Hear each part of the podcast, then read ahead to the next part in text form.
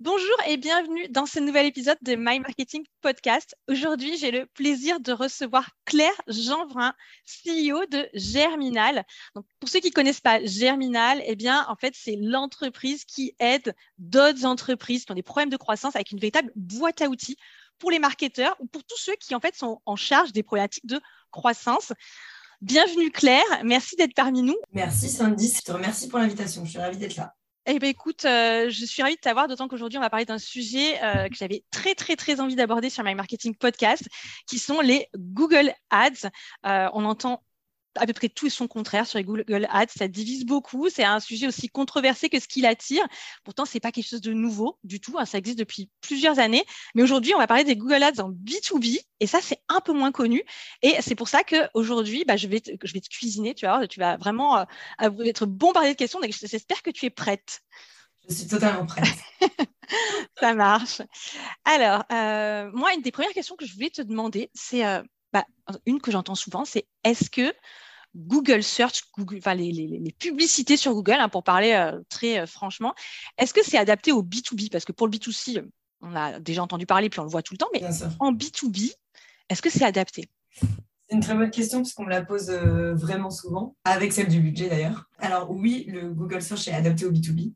Déjà, ce qu'il faut savoir et ce qui est intéressant sur Google, c'est que ce sont des requêtes intentionnistes. Qu'est-ce que ça veut dire requête intentionniste? Ça veut dire qu'en fait, le prospect, l'interlocuteur va venir à toi. Si par exemple, je veux acheter euh, une, je sais pas moi, une gourde bleue, je vais taper gourde bleue et je vais trouver ce que je veux. Donc c'est vraiment l'internaute qui va venir à toi. déjà, ça c'est une énorme. C'est une recherche avec une intention derrière. C'est-à-dire que je veux, euh, j'ai quelque chose en tête de spécifique. Exactement, c'est exactement ça. Donc ça fait vraiment sens pour le B2C, mais aussi pour le B2B, même si ça va être parfois un petit peu plus dur et un petit peu plus compliqué de, euh, en fait, vraiment manager la plateforme Google Ads. Mais déjà, il y a deux questions à se poser. Je pense que ça peut aider pour, les personnes qui, vont nous écouter. Euh, d'abord, c'est de se dire quel type de client vous voulez aller chercher en B2B et quel est le réflexe de vos cibles. C'est-à-dire que, première partie, quel type de client vous voulez aller chercher? En fait, déjà, dites-vous que si vos prospects tiennent sur un Google Sheet de 100 lignes, ça veut dire que ça ne sert à rien de faire des Google Ads. Si ça tient sur 100 lignes, c'est super niche, super, super niche. Ça.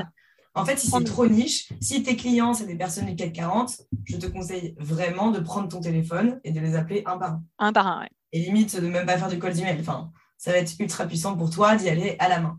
Par contre, si tu as plus de 100 clients et si tu commences à faire du volume un peu élevé, là, ça va être très intéressant, que ce soit en B2C ou en B2B. Seule différence, c'est que voilà, en B2B, manager la plateforme, surtout avec les stratégies d'enchères, ça va être un tout petit peu plus compliqué. Ok. Mais déjà, on peut savoir si c'est oui ou non fait pour toi. Un premier c'est combien j'ai de clients potentiels? Exactement. Si j'en ai moins de 100, bon, bah, je ne suis pas concernée, je peux passer à autre chose. Et il y a un autre critère qui est quand même important, c'est est-ce que les gens, est-ce que tes prospects vont rechercher ce que tu fais sur Google? En fait, si tu es en train de lancer euh, un nouveau projet hyper nouveau que personne ne connaît, bah, avec une innovation, tu veux dire Avec une innovation, voilà, B2C ou B2B d'ailleurs, peu importe, les gens ne vont pas forcément chercher ça sur Google, ça va être compliqué. Donc là, ça ne va pas forcément être fait pour toi. Par contre, je dis n'importe quoi, tu lances une banque en ligne, bon là c'est hyper concurrentiel, mais ils ont quand même un boulevard aujourd'hui. Euh, évidemment, les gens recherchent banque en ligne, entreprise sur Google. Ok. Donc, voilà, donc ça c'est la première question, je répète, c'est est-ce que tes prospects, enfin combien tu as de prospects, et de deux, est-ce que les gens recherchent euh, donc, il faut déjà être dans une activité, alors je ne vais pas dire mature, mais qui a un, niveau de, euh, de notoriété suffisant. On ne parle pas de l'entreprise, on parle de l'activité qu'elle a. Par exemple, CRM immobilier, par exemple, pour les agences immobilières, ça marche. Parce que D'ailleurs, ça. doit être hyper concurrentiel, je pense, CRM dans l'immobilier. Bah, en fait, le truc, c'est que ça sera tout le temps concurrentiel. Tu ne peux jamais te dire, j'ai un énorme, un énorme boulevard, je suis tout seul sur Google. Alors, franchement, chapeau si tu arrives à trouver ça. Ouais, mais limite, c'est mauvais signe. c'est hyper mauvais signe. Mais c'est comme quand tu as une idée d'entreprise euh, que tu peux faire très, très rapidement et que, qui n'existe pas sur le marché, ça veut dire qu'il y en a des centaines qui se sont plantés avec toi, avant toi.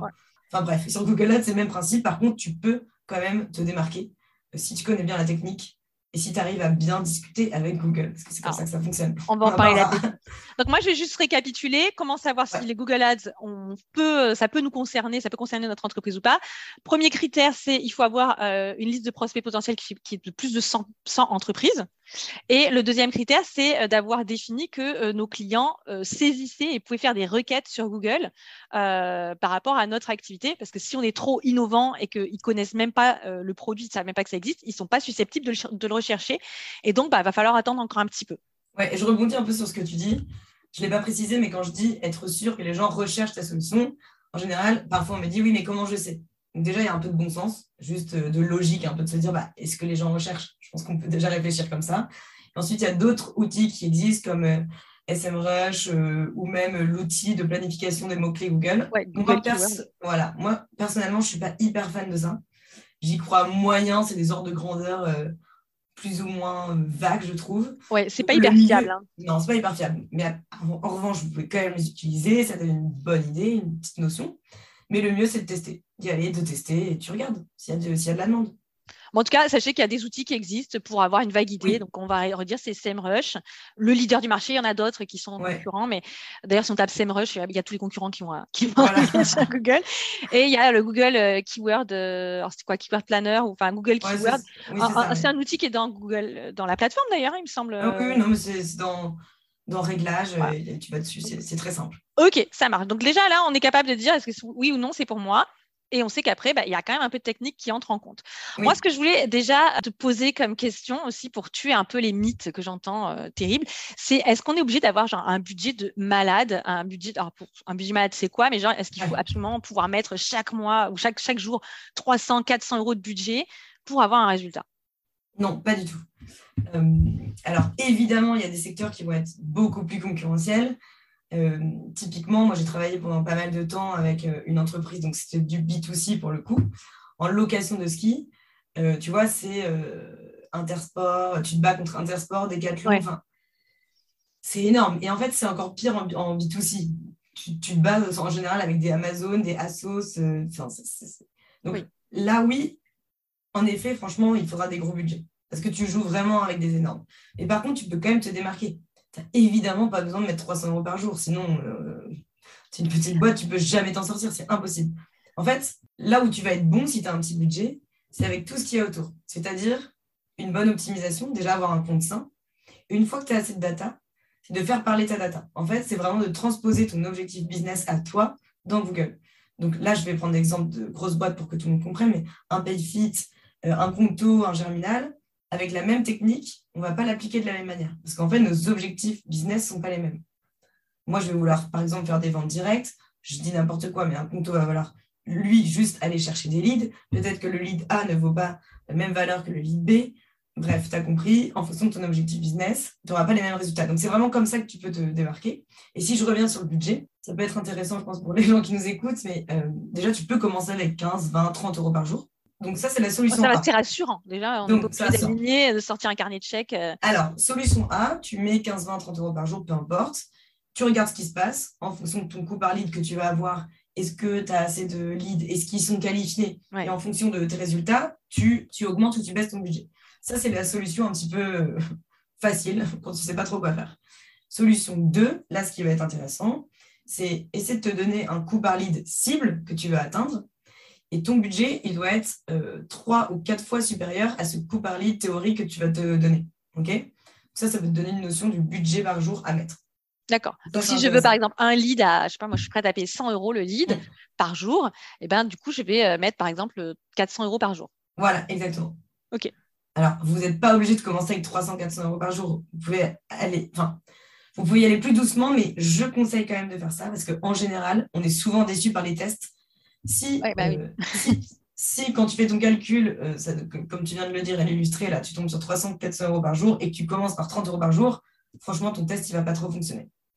Mais quelque chose d'important, là, si jamais vous débutez sur Google Ads, ne vous dites surtout pas, allez, je vais tester Google Ads, j'ai envie d'avoir des leads, ça va être cool, allez, c'est parti. Non, juste dites-vous quel type de lead vous voulez, combien ça va me coûter, euh, combien de temps je peux mettre, je peux faire tourner ma campagne, combien j'ai de budget, est-ce que j'ai une landing page qui est prête derrière pour accueillir? Est-ce que mes commerciaux sont prêts euh, à, accueillir, à accueillir pour téléphoner derrière? En fait, il y a pas mal de prérequis qu'il faut, qu'il faut avoir, ah, pas mal de questions qu'il faut se poser. Ça, c'est super intéressant et je te remercie d'aborder la question parce qu'il y en a qui, qui pourraient envisager genre, ouais, c'est une machine à lead, je mets des pièces et ça tombe. C'est ça, exactement. Alors que pas du tout. D'ailleurs, c'est à peu près comme n'importe quel euh, canal d'acquisition euh, en marketing, euh, inbound ou outbound, j'ai envie de te dire. il faut savoir à qui je m'adresse, quel est mon objectif. Donc, tu l'as dit tout à l'heure, il y en a qui vont vouloir faire des ventes directes parce qu'ils peuvent faire des ventes directes sur leur site. Ça va pas exactement être exactement les mêmes tarifs que si tu veux du lead parce que tu vends des prestats, c'est 50 000 euros le panier moyen. exactement. Il faut aussi très bien connaître quel est son parcours, euh, le, parcours d'achat, processus de décision de sa cible. Et euh, merci d'avoir abordé le sujet. Et évidemment, la page sur laquelle ils vont atterrir, ça doit être quelque chose qui convertit. C'est pas que Google qui fait le job, c'est pas Google ou Facebook ou LinkedIn. Une fois qu'ils sont sur la page, il faut derrière que ça transforme.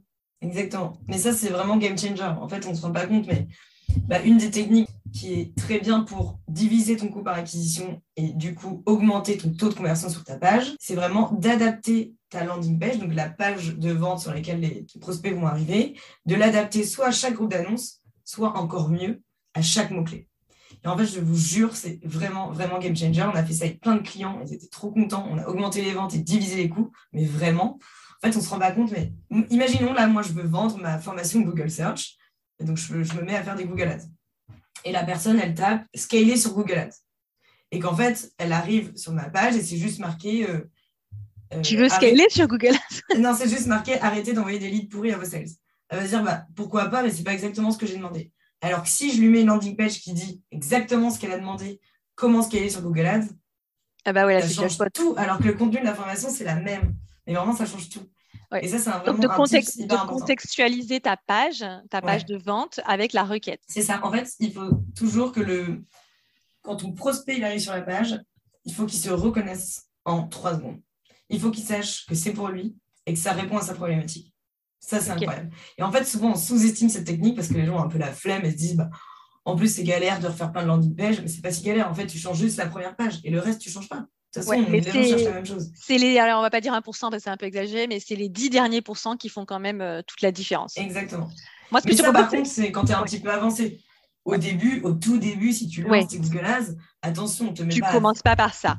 Une machine de guerre, déjà, ce que tu commences à faire, c'est un compte simple. Donc, du coup, je te propose justement de commencer par le début. Mais déjà, merci pour ce super, euh, super tip. Moi, j'adore. Euh, je trouve ça hyper pertinent et c'est ce qui fait la différence d'ailleurs entre bah, je fais des Google Ads, genre un peu comme ça, parce que peut-être ceux qui nous écoutent, ils ont déjà testé, ils ont trouvé ça, oui, voilà, il y a du potentiel, mais euh, je ne sais pas comment l'optimiser. Donc, du coup, si vous êtes d'ailleurs dans ce contexte-là, bah, je vous conseille de rester jusqu'à la fin parce qu'il y a une petite surprise euh, pour vous. Mais moi, ce que je vais voir avec, avec toi, Claire, c'est que j'ai testé ou que je n'ai pas encore testé, ou du moins j'ai vaguement vu, par quoi je vais commencer, quelles sont les grandes étapes? Voilà, j'ai peut-être déjà un compte ou pas d'ailleurs, euh, mais quelles sont les grandes étapes pour toi pour arriver à obtenir ces résultats en B2B C'est une super bonne question. Euh, ce que je disais de, au tout départ, c'est un petit peu plus dur le search en B2B.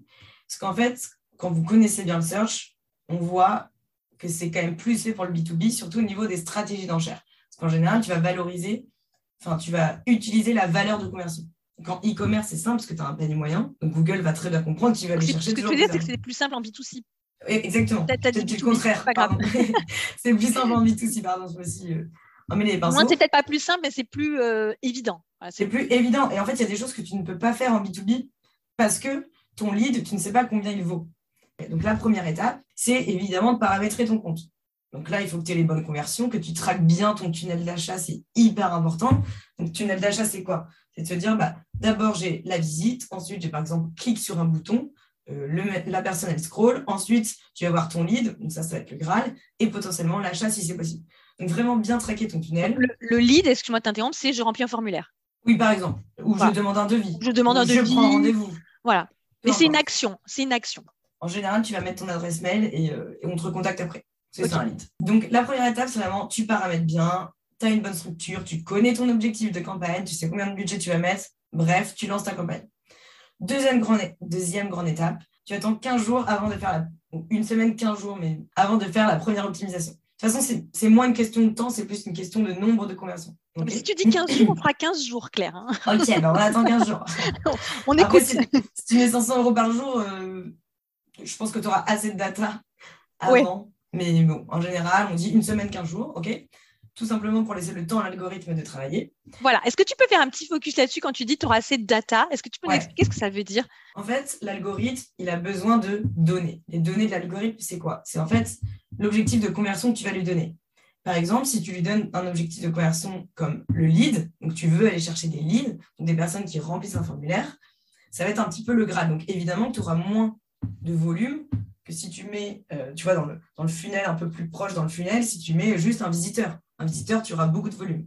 Sauf que c'est quand même moins intéressant d'avoir un visiteur qu'un lead. Ah, ça, c'est sûr. Voilà. Donc, ce que je veux dire, c'est que l'algorithme, il a besoin d'un petit peu de temps, évidemment d'argent, pour comprendre ce que, ce que tu veux. Donc, il va analyser tes mots-clés, les termes de recherche. Les termes de recherche, c'est ce que les gens tapent sur Google. Il va analyser ta landing page. Et ensuite, il va donner des résultats. Donc, tu vas avoir un nombre de ventes, par exemple, un nombre de leads, un, euh, un coût par lead euh, donné en euros. Et en fait, au bout de 15 jours, tu vas te dire, bah, est-ce que j'ai assez de data et qu'est-ce que ça a donné? Donc, Quels sont mes CTR donc, Quel est le taux de clic que tu vas avoir sur ton annonce? Si le taux de clic, il est euh, pas trop bon, ça veut dire que ta campagne n'est pas forcément bien faite, tu ne vas pas chercher les bonnes personnes. Donc là, ça va être dans Google que tu vas aller optimiser. Si c'est ton, ton, taux de conversion qui n'est pas bon, c'est peut-être que tes leads ne sont pas très qualifiés. Donc à toi de voir comment tu vas pouvoir les qualifier. Et ensuite, si ton taux de conversion n'est pas bon, donc, ce que je disais, soit ton lead n'est pas qualifié, soit c'est ta, page, qui est Soit c'est ta page qui n'est pas bonne. Ça te permet d'avoir suffisamment de données pour évaluer déjà ce qui fonctionne, parce qu'on ne va pas partir du, problème, du, principe que ça ne fonctionne forcément pas. Mais en tout cas, tu auras, suffisamment de recul au bout de 15 jours pour voir là où tu peux appuyer ensuite. C'est exactement ça. OK, donc c'est ça, avoir suffisamment de data. Et ensuite, donc, ce que j'invite à faire, c'est faire tes premières optimisations. Je ne conseille pas de faire des optimisations tous les jours. Pourquoi? Parce qu'en fait, après trois jours, tu ne sais même pas ce qui fonctionne et ce qui ne fonctionne pas je conseille plus de faire euh, une grosse optimisation euh, de temps en temps et juste de mesurer. D'accord. Donc, par exemple, une fois par semaine, une fois par. Euh, voilà, ou même, oui, voilà. Après, si c'est des mini-changements, si tu changes une virgule dans l'annonce, évidemment, tu peux en faire trois par jour. On s'en fiche. Non, mais si tu changes, par exemple, ton titre, ton accroche, un truc comme ça. Ou la stratégie d'enchère, enfin, attends un petit peu de voir ce qui se passe avant de faire 36 000 changements, sinon c'est compliqué. Tu ne sais pas ce qui a été bénéfique ou pas. Donc ça, c'est vraiment la deuxième phase. Ok, les optimisations, l'objectif, c'est d'avoir un compte sain. En général, la phase 1, c'est facile pour tout le monde. Et ça, tu le trouves partout gratuitement euh, sur Internet. tu as plein de tutos géniaux. Il y a plein de tutos et c'est très cool d'ailleurs. Et en fait, dès que tu arrives à la phase 2, eh ben, tu galères. Parce que soit tu sais même pas comment analyser tes résultats, soit tu as des mauvais résultats, tu ne sais pas comment les améliorer, soit tu as des bons résultats et tu ne sais pas comment scaler. Donc, euh, en fait, aller plus loin. Option démotivation aussi. Voilà, exactement. Et en fait, tu te dis, bon, bah, c'est pas pour moi. Alors qu'en fait, c'est pour moi, ça marche pas. Et que potentiellement, tes concurrents, euh, ils te prennent énormément de leads. Bref, ça, c'est la phase 2 qui commence déjà à être un petit peu plus compliquée. Et la phase 3, elle est incroyable quand tu sais la maîtriser, surtout en B2B. En fait, tu vas un peu prendre le contrôle de Google grâce à l'automatisation d'ailleurs. Et en fait, il y a des techniques qui existent euh, pour un petit peu transposer tes objectifs, tes objectifs d'entreprise dans Google. Et c'est là que ça va être intéressant. Et en fait, ces techniques-là, elles permettent évidemment d'augmenter ton volume de conversion, de diviser ton coût par lead, d'avoir des leads ultra qualifiés par rapport à ce que tu avais avant, parce qu'on connaît un commerciaux qui ont euh, énormément de leads, et en fait, à 90% qui sont achetés à la poubelle. Et, et ça, c'est pourri, tu fais mal. Exactement. et il y a des euh. méthodes pour ça, pour avoir des leads de, de meilleure qualité. Pour dire à Google, ce type de lead, j'en veux pas, donc tu me les enlèves. Ça, c'est des méthodes euh, que tu peux, en fait, que tu ne peux pas trouver si tu bosses pas avec une agence ou si tu te formes pas. Et en fait, c'est des méthodes que toutes les grosses boîtes et les grosses licornes aujourd'hui en France, de l'écosystème, tu vois, utilisent, connaissent. Il y a des choses hyper faciles à faire que tu peux faire peu importe le, le, type de boîte que tu es, et si tu es une grosse ou une petite boîte. Et tu as des choses un peu plus complexes. Évidemment, plus tu as de data, plus tu as un gros CRM, plus ça va être facile de parler à Google. Mais en fait, c'est step by step. moi, ce que je veux retenir, c'est que c'est tout étape par étape, qu'il ne faut pas brûler les étapes d'ailleurs. Et euh, hier, euh, quand on a discuté, quand on avait un petit peu préparé, tu m'avais parlé d'un super exemple. Enfin, moi, j'avais trouvé très concret et, cool parce que du coup, on était capable, peu importe son secteur d'activité, on était capable de, de, de, comprendre en quoi ça consistait. Est-ce que tu peux nous le partager, s'il te plaît? C'est un client dans le BTP. En fait, son objectif, c'était d'obtenir des devis signés dirigeants dans le BTP. Donc la cible, c'était des dirigeants de BTP, il fallait qu'ils signent des devis. Ok, bon, je caricature un petit peu, mais c'est. Ouais, mais ils avaient bien identifié la cible en tout cas. Ah non, mais c'était simple. Hein. oui, mais c'était pas des gens dans le BTP, c'était des dirigeants, d'entreprise dans le BTP. Exactement, c'est ça. Donc, on a lancé des campagnes, on avait énormément de leads, et en fait, on s'est retrouvé avec 90% des leads. En fait, c'était des artisans qui cherchaient du taf. Et l'horreur pour les commerciaux, ah se retrouver, euh, c'était Pôle emploi. Avec des gens qui cherchaient du. Oui, voilà. Quelle horreur. Et en fait, ça, c'est hyper dur de dire à Google je ne veux pas aller chercher ces personnes-là. Et en fait, même tu as beau exclure les mots-clés demande d'emploi, BTP, enfin, on avait tout fait bien, ils, étaient quand même là. Cette cible était quand même juste, pour préciser, ça voulait dire qu'ils se retrouvaient à payer pour ce genre de, de lead. Hein. donc, que tout le monde comprenne, c'est qu'ils payaient pour 90% euh, de, euh, d'indésirables, on va dire. C'est exactement ça. Du coup, ce qu'on a mis en place, c'est en fait, on a scoré le lead. Donc là, on commence à entrer dans une stratégie pour l'instant plutôt simple, mais quand même super intéressante et qui a vraiment fait la différence.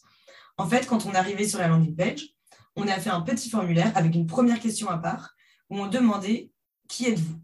Est-ce que vous êtes dirigeant du BTP je, grossis un peu le trait pour que tout le monde comprenne. Non, mais au moins c'est clair. Voilà. Est-ce que vous êtes dirigeant du BTP ou alors est-ce que vous cherchez du taf? Et en fait, dès que la personne mettait je cherche du taf, c'était client, enfin prospect B, on dit ça à Google. Si la personne mettait je suis dirigeant, prospect A. Le prospect A, il était scoré et valorisé, par exemple, 100 euros. On lui mettait une valeur théorique. Et le prospect B, il était valorisé 0 euros. Et en fait, c'est comme si là, on, commence à prendre les codes du e-commerce. Je ne sais pas si vous comprenez. En fait, c'est comme si tu étais en e-commerce et que le produit A, il vaut 0 euros, donc ça ne sert à rien, c'est trop nul de l'acheter. et le produit B, enfin, ou au contraire, il vaut 100 euros. Et en fait, Google comprend ça, on a scoré les leads. En fait, il comprenait que si c'était une personne qui cherchait du travail, ça servait à rien de le valoriser. Donc en fait, au fur et à mesure, évidemment, ça ne change pas du jour au lendemain, mais au fur et à mesure, ça, permet, ça permettait donc d'éliminer petit à petit la cible qu'on ne voulait pas avoir. ne voulait pas attirer. Voilà, évidemment. Et après, in fine, bah, c'est plutôt pas mal. Au lieu d'avoir 90% de mauvais leads, on devait avoir 20% à la fin. C'est comme si tu avais appris à Google à euh, qualifier et segmenter tout seul. Ouais pas tout seul, avec ton aide évidemment, parce qu'il a fallu configurer et tout ça, mais au final, tu vas, tu vas l'aider à apprendre et à améliorer la qualité euh, du lead à la sortie. Ouais. Et après, je ne vais pas délivrer tous les petits tips, mais. Non, non, mais, mais je mais as deux choix. Non, mais en fait, j'avoue que j'ai vas-y, hein, partage, mais... on est là pour ça.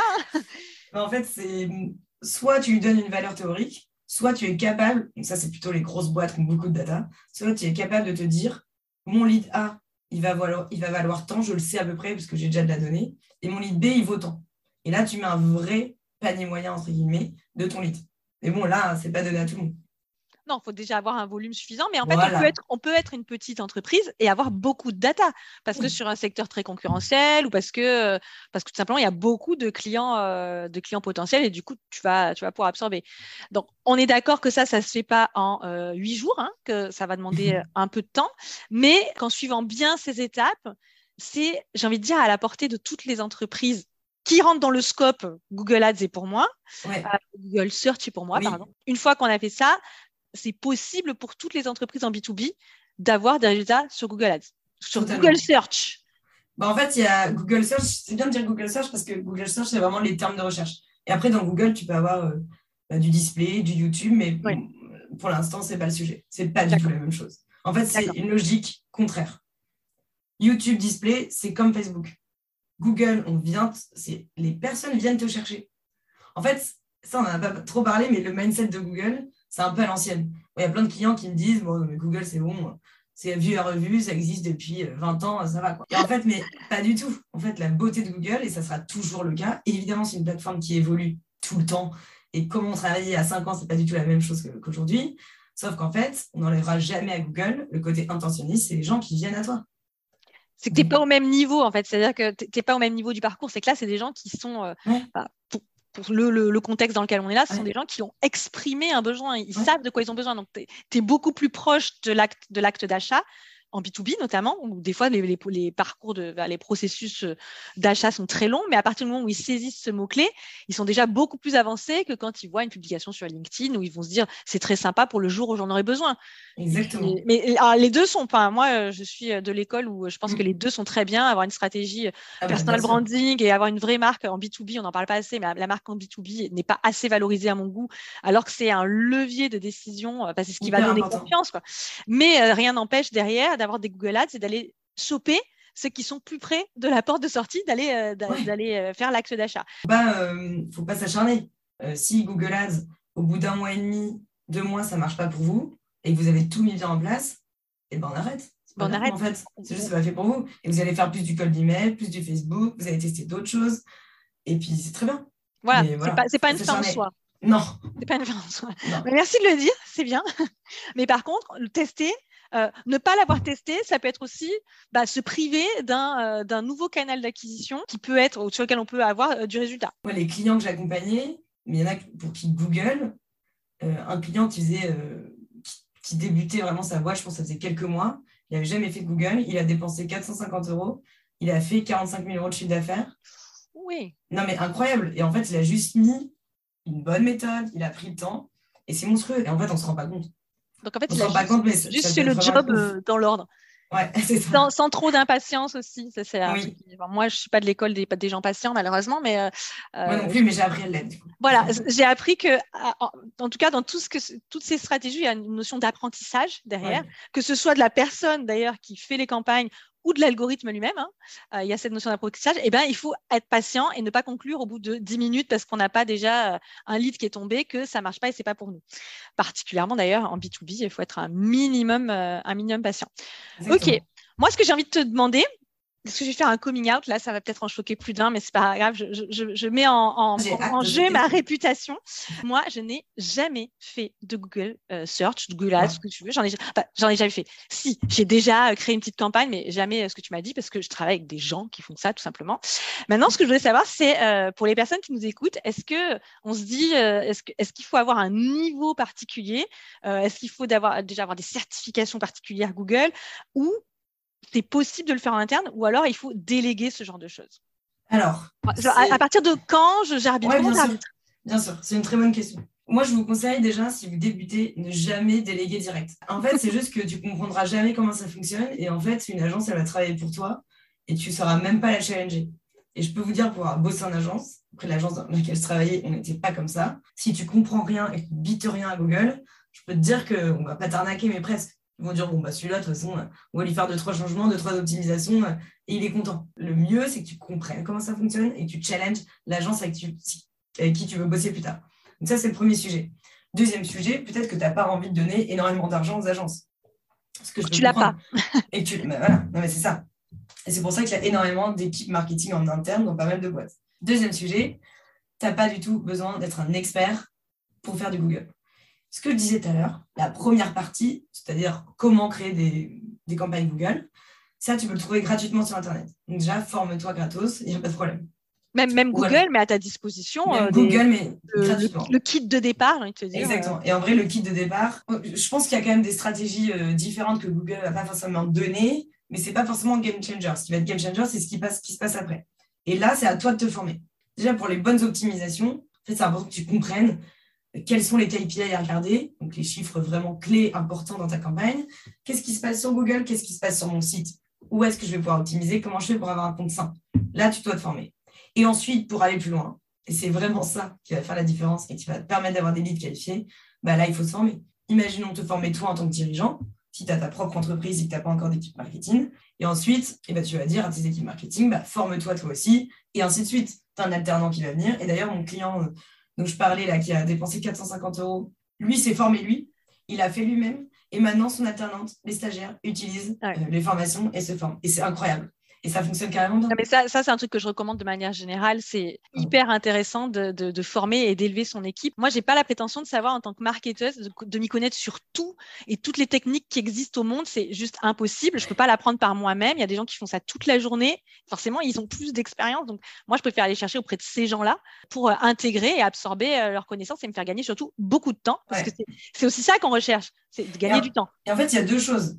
Nous, notre site, par exemple, c'est les personnes qui n'ont pas forcément d'agence. Tu ne vas pas avoir une agence. Si tu as une agence, en général, tu ne vas pas te former toi-même. Enfin, tu te formes en amont, mais pendant que tu as l'agence, bon, bah, ça, tourne tout seul. tu délègues. Ils le font pour toi. En revanche, on, cible aussi les personnes qui, travaillent avec une agence. Mais si moi, je travaille avec une agence demain, mais que j'ai quelqu'un qui arrive dans ma team, je vais quand même le former pour qu'elle puisse bosser avec l'agence. Donc, en fait, c'est vraiment un peu... Euh, un peu les deux cibles. Soit tu n'as pas d'agence, du coup, tu te formes et c'est toi qui vas faire l'opérationnel. Soit tu ne fais pas l'opérationnel, mais tu veux fermer tes équipes en interne. Ok. moi, ce que je, retiens et ce que j'ai vraiment envie de retenir, le message que j'ai envie de faire passer, c'est non, tu n'as pas besoin d'avoir 10 ans d'expérience euh, sur Google et Google Search pour, euh, pouvoir optimiser. Que la première partie, ben, bien sûr, il faut, tu peux y aller, il y a plein de choses gratuites, mais par contre, si on veut aller plus loin et commencer vraiment à optimiser, eh ben, il faut aller euh, taper vers ceux qui font ça toute la journée et qui, euh, qui peuvent t'aider à savoir exactement où appuyer et mmh. comment, euh, par quel bout envisager la chose pour, pour avoir de vrais résultats. C'est exactement ça. Tu as vraiment trois, trois techniques un petit peu game changer qui vont vraiment faire la différence et que vraiment tous les plus grands aujourd'hui utilisent. Merci d'avoir démystifié euh, tout ça euh, en direct. Claire, tu n'es pas venue les mains vides et je te remercie puisque par rapport à la formation donc Google Search en B2B, je précise, euh, c'est d'ailleurs pour ça que tu étais plus que tapis rouge pour venir parce que Google Search en B2B, il n'y a pas tant de gens qui l'abordent et moi j'avais vraiment, vraiment très envie de l'aborder sur le podcast. Et donc merci d'être venu pas les mains vides avec un petit cadeau pour mes marketing podcast et pour les auditeurs puisque en description, vous aurez un petit code promo pour la formation de Germinal. Et c'est toi d'ailleurs formation si je. Euh, oui, alors il y a plusieurs personnes. On est deux formateurs. Un ancien chez Google d'ailleurs qui a l'habitude de faire des formations, qui gère des millions d'euros euh, de, budget d'acquisition avec ses clients. Il y a moi-même, donc euh, qui commence à avoir une petite expérience sur, sur le sujet. mini-expérience le sujet, oui. un petit peu. Et on a aussi, j'ai aussi interviewé 4, 5, 6, je crois, Head of Growth ou Head of Paid Acquisition de grosses boîtes du type Punto, encore store, voilà, et aussi euh, un ah bah, directeur d'agence. avec des retours d'expérience et donc en fait ça c'est cool, voilà. En fait, on pas forcément, voilà. Top, vraiment euh, super. Donc euh, n'hésitez pas à aller cliquer dans la, description pour aller voir bien le tout programme parce que vous tomberez sur tout ce, qui, tout ce que vous devez savoir sur la formation, dont le programme, les intervenants. et comme ça, merci, merci beaucoup pour ce cadeau, Claire, que tu nous fais. merci à Germinal. Moi, j'ai appris, appris plein de choses. Vas-y. Le plus, important, dernier petit mot, et en plus ça fait le lien avec la formation, ce n'est pas d'apprendre, parce qu'apprendre on s'en fout. Le plus important, c'est de faire. C'est d'implémenter. Voilà, exactement. exactement. Alors moi, ça, je, le, je suis complètement d'accord avec toi. Juste apprendre, c'est sympa, mais en tout cas, ça ne fera jamais rentrer du business. Voilà. Clairement pas.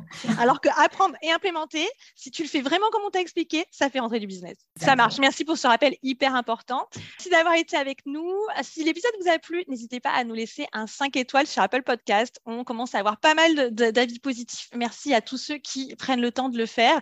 Et euh, je vous retrouve dans deux semaines pour un nouvel épisode de My Marketing Podcast.